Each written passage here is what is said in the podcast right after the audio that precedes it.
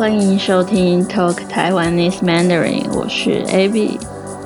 今天想聊聊我在澳洲墨尔本生活了一年多的经验。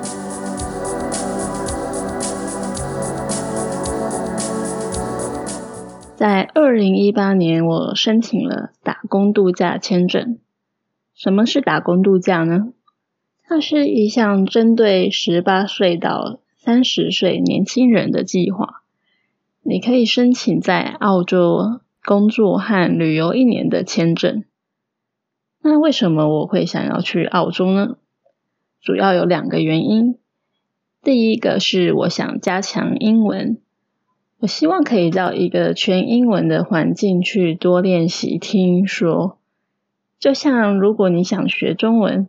你可能会想到台湾或是中国，每天都有机会说中文，自然就可以学得更快。那到国外生活，语言就一定可以进步吗？这其实要看自己，你要自己去创造说话的机会。以我自己的经验来说，我的室友和朋友几乎都是外国人，工作也都是说英文。除了当中文家教的时候说中文以外，这一年多来我很少说到中文。英文听力和说话都进步了很多。但很多人在国外生活的时候，会习惯跟自己同样国家或文化的人混在一起。这样的话，当然就比较难进步了。特别是墨尔本有非常多的华人，刚到国外，如果对环境不熟，语言又不同。很自然的就会想跟自己人混在一起，就像许多住在台湾的外国人，很多人住了很多年却一句中文都不会讲，因为都习惯跟外国人待在一起，也没有学中文的动力。但是我的目标很清楚，我都特别来到澳洲了，我一定要让我的英文进步。所以不管是找房子、找工作或是交朋友，我都用英文去找。逼自己多说英文，而且都已经到了国外，多认识不同文化的人，对我来说也有趣多了。不过我也明白，一开始想要认识当地人，融入一个不同的文化圈，对一个外国人来说是不容易的。而且在异乡待久了，会开始想家，偶尔也会想念跟台湾人讲中文，想聊聊熟悉的话题。我觉得我还蛮有毅力的。毕竟出国生活对我来说得来不易，我想好好把握这些机会。我也有一些特别的方式，可以多认识当地人和练习语言。如果想知道的话，可以 email 给我哦。除了想要加强语言能力以外，另一个原因就是想要体验国外的生活，因为我喜欢在一个城市待比较长的时间，去融入当地的生活。我觉得打工度假对我来说是一项很棒的计划。我可以在当地工作赚钱，去支撑我的生活费和旅费。如果不是打工度假的话，我根本没钱，也没有机会可以在澳洲生活，因为花费实在太贵了。那体验生活是要体验什么呢？毕竟东方和西方的文化差异很大。去一个完全陌生的国家，对我来说是很有趣的。虽然说我其实并没有太大的文化冲击，不过澳洲和台湾在食衣住行各方面都很不一样。拿住来说，我非常喜欢墨尔本的老房子，很多人的家里都有漂亮的后院或是花园，而在台北，大家都住在公寓大楼。食物的话，在台湾外食非常便宜。选择又多，除了健康的原因外，大部分的时间都是吃外面。而在澳洲外食都很贵，如果可以的话，大部分都会自己做饭。我是一个好奇心很强的人，非常喜欢探索，尤其是对另类文化和独立音乐很有兴趣。我这一年多都是住在墨尔本，因为我实在太热爱这个城市了。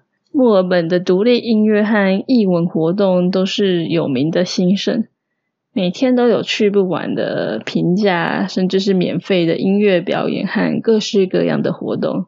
对我来说，简直是天堂。我想我真的是把体验国外文化发挥的淋漓尽致了。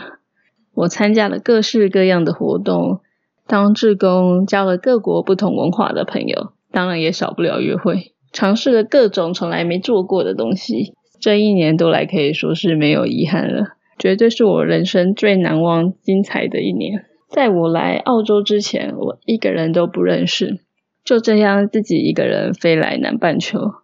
一开始当然非常紧张，这还只是我人生第二次出国，一路走来一定有很多挫折。不过我觉得我算是相当幸运了。认识了很多很棒的朋友，也受到许多人的帮助。在墨尔本，我做过的工作有办公室行政、咖啡师、华语家教，还有单车外送，算是各式各样了吧。一开始我订了一家青年旅馆，住了五天，后面什么计划都没有。第一个礼拜其实相当紧张。赶快把该办的事办好，去银行开户、找房子、找工作。我自己是一个路痴，就是方向感很差的人，连在自己的城市都会迷路，所以我很难想象我一个人在一个陌生的城市跑来跑去，到处看房子。如果没有 Google Map，我一定活不下去。很幸运的，我在第四天就找到房子了。我的室友都来自各种不同国家，有非洲、意大利、瑞典、韩国、马来西亚、印度等等。我跟一位来自南非的女士一起住，她是好几个孩子的妈妈，一个人来墨尔本念书。我们两个人不管是年龄、文化跟作息都差很多。不过我也常常不在家，所以我们相处的还可以。找到房子后，我很幸运的在几天内就找到一份全职工作，我真的超级幸运。它是一家医疗派遣公司，我们的工作就是要帮医生找临时职缺，算是职缺的媒合。工作内容是行政文书方面的，薪水很不错，但是工作压力很大。